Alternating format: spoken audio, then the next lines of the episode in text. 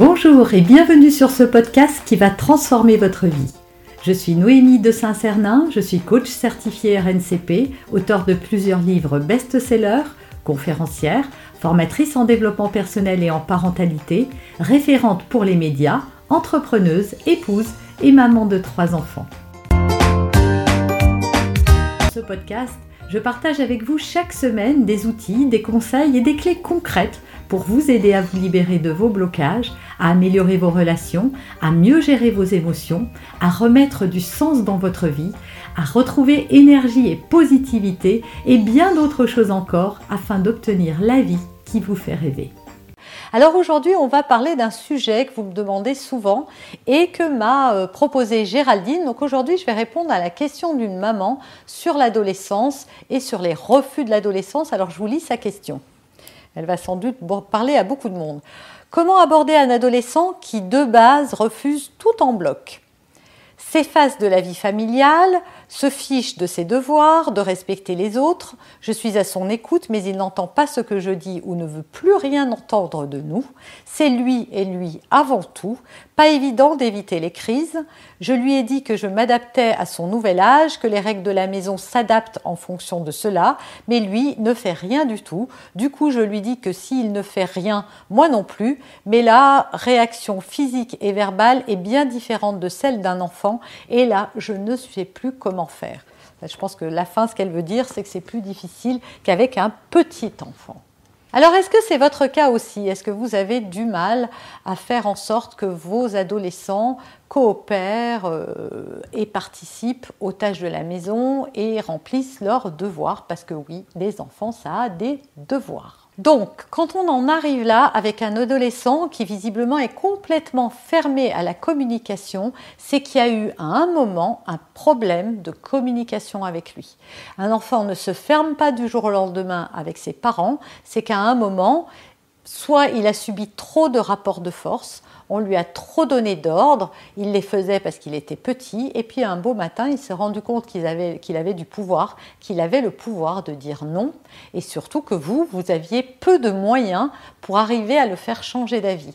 Du coup, votre enfant a pris un peu euh, la main, le contrôle et le pouvoir euh, sur vous, et vous vous retrouvez dans cette situation qui est complètement euh, déstabilisante, et je vous comprends. Donc la première chose à faire, ça va être de réinstaurer le dialogue, de remettre le dialogue pour que votre enfant vous entende.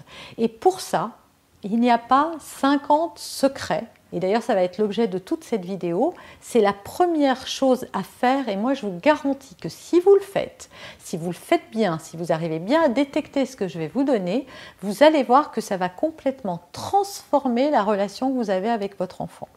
Ça se ferait peut-être pas du premier coup en claquant des doigts, mais si vous le faites deux, trois fois, vous allez voir que ça va marcher.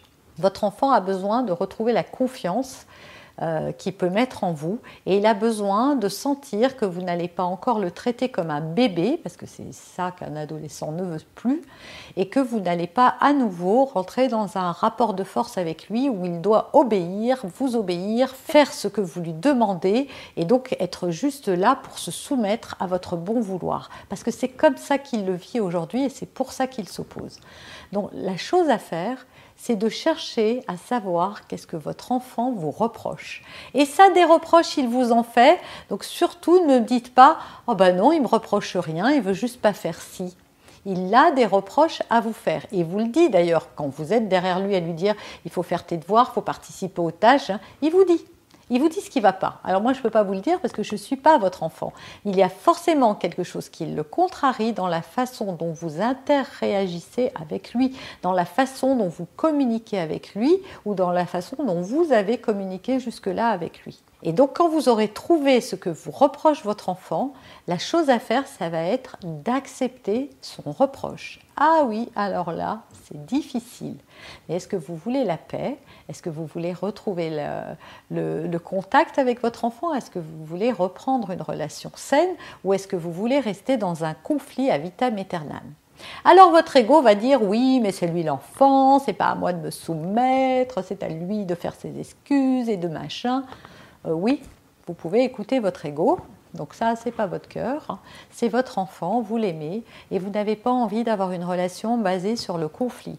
Donc ben, vous êtes l'adulte, vous allez faire le pas et en plus, euh, euh, c'est vous qui me posez cette question. Donc moi, je vous donne le conseil, votre enfant n'est pas venu me voir. Je lui tiendrai un autre discours dans ces cas-là, mais il n'est pas venu me voir pour savoir comment renouer le dialogue avec vous. C'est vous qui avez besoin de ça. Dites-vous que votre enfant, en ce moment, il est malheureux même s'il ne vous le montre pas, même s'il a un ego bien renforcé et qui vous montre que c'est OK pour lui, il est malheureux parce qu'il n'a pas envie de vivre ce qu'il est en train de se faire vivre. Il se punit en même temps qu'il vous punit et ça, il faut en être conscient. Alors, il ne l'avouera pas, lui aussi, il a un ego et il est proportionnel, équivalent à ce qu'est le vôtre normalement. Donc, ça va être de trouver ça, de lui dire, je comprends que tu me reproches. Alors peut-être que votre enfant vous reproche de euh, euh, toujours vouloir que les choses soient faites comme vous, vous voulez. Par exemple, hein, je, c'est sans doute pas ça, mais il faut bien que je vous trouve un exemple, puisque là, j'ai pas, j'ai pas pu demander à Géraldine, ben, qu'est-ce que ton enfant te reproche?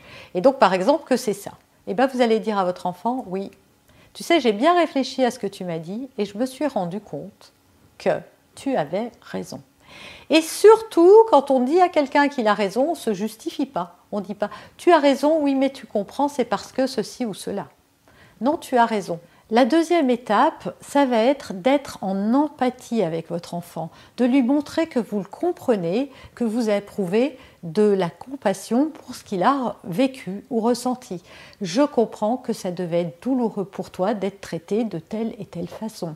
Je comprends que tu as pu ressentir que nous n'avions pas confiance en toi, ou qu'on était trop dur, ou qu'on était trop exigeant, que c'était difficile, que nous ne te valorisions pas assez, qu'on avait trop de critiques, qu'on était trop tendu, qu'on n'arrivait pas à suffisamment t'écouter. Peu importe.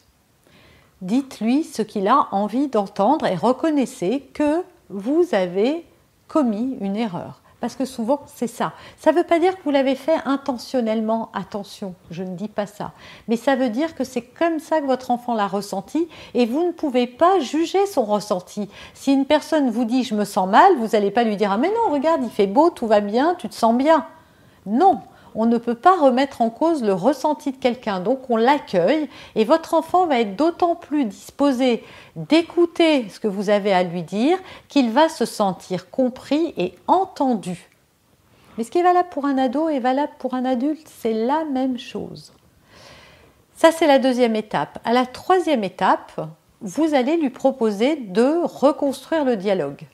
À ce moment-là, vous allez lui dire, écoute, comme je te l'ai dit, je comprends, qu'est-ce que tu me proposes pour qu'on essaye d'avancer Et là, vous allez lui expliquer pourquoi c'est important pour vous ce que vous lui demandez. En lui disant, tu vois, si tu ne travailles pas, je comprends, tu n'as pas envie de faire tes devoirs, tu as l'air d'être vraiment euh, euh, pas du tout motivé. Qu'est-ce qui se passe? Comment je peux t'aider? Est-ce que tu sais pourquoi ça me hérisse et pourquoi je suis à ce point euh, en colère. Alors c'est pas la bonne attitude que j'ai, mais est-ce que tu imagines ce qui se joue en moi? Je me fais juste du souci et ce souci, ben, j'ai une mauvaise manière de te le transmettre. Ça crée des angoisses chez moi. Je me dis que si tu, ne travailles pas à l'école, tu vas redoubler, ça va pas bien se passer, tu seras pas bien dans ta peau. Si tu te retrouves avec des plus jeunes l'année prochaine, tu n'auras plus tes amis, etc. etc. Dites-lui quelles sont vos peurs, parce que ce qui vous agace, c'est ça. Vous pouvez lui dire aussi ce que vous, vous ressentez. Donc de la peur, on l'a vu là pour ne pas faire les devoirs, mais par exemple quand il ne partage pas les tâches, euh, les tâches euh, euh, et qui contribuent au bien-être de toute la famille, c'est de lui dire moi je me sens, alors on dit jamais tu, hein, on utilise ce fameux langage je où on parle de soi, de ses sentiments, de ses émotions et pas tu. Tu me rends triste, tu m'énerves, tu me fais me sentir mal, etc. C'est je. Je me sens euh, impuissante. Et surtout, je trouve que ce n'est pas juste que tu ne partages pas les tâches parce que nous sommes dans une famille, il y a des choses que tout le monde, euh, qui profitent à tout le monde. Ce n'est pas les mêmes personnes qui doivent sans arrêt vider le lave-vaisselle, mettre la table, faire les courses, débarrasser et je sais quoi d'autre. Moi aussi, ça, ça ne me plaît pas du tout. Je n'ai aucune envie de débarrasser, sauf que ça fait partie des tâches qu'il faut faire. Mais maintenant que tu es plus grand, je trouve normal que tu participes, pas toi. Est-ce que tu penses que c'est qu'à moi de faire ça? Je suis sûre que non. Simplement, je vois bien que tu es vexé et en colère et que c'est une manière pour toi d'avoir un levier pour pouvoir me montrer que peut-être je n'ai pas été assez à ton écoute. Et c'est comme ça que le dialogue va revenir dans votre foyer. C'est comme ça que votre enfant, en se sentant enfin compris et écouté, va pouvoir vous écouter à son tour. Et c'est à ce moment-là, quand vous allez sentir que la confiance revient, qu'il va falloir éviter de retomber dans les mêmes schémas d'erreur, hein, parce que soyez congruent, sinon votre enfant, vous aurez du mal à le récupérer une seconde fois. Vous allez ramener davantage et il se méfiera et aura beaucoup moins confiance en vous. Donc surtout, établissez des règles et essayez de vous y tenir. Écoutez-le et trouvez un consensus de manière à ce que les besoins et les limites des uns et des autres soient euh, respecter, donc écouter ses besoins, écouter ses limites, qu'il écoute vos besoins et vos limites et essayer de trouver ensemble un consensus qui profite à tout le monde et surtout au collectif.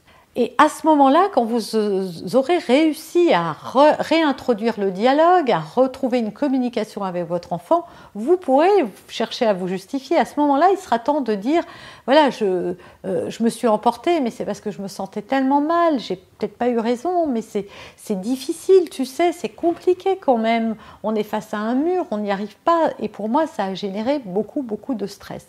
Donc ça, à cette étape-là, vous pourrez le dire, non pas pour le faire culpabiliser, attention, mais simplement pour exprimer vos sentiments que votre enfant mesure, et ça c'est important que les enfants mesurent la portée de leurs actes, parce qu'il euh, y a des conséquences et c'est important de les mesurer.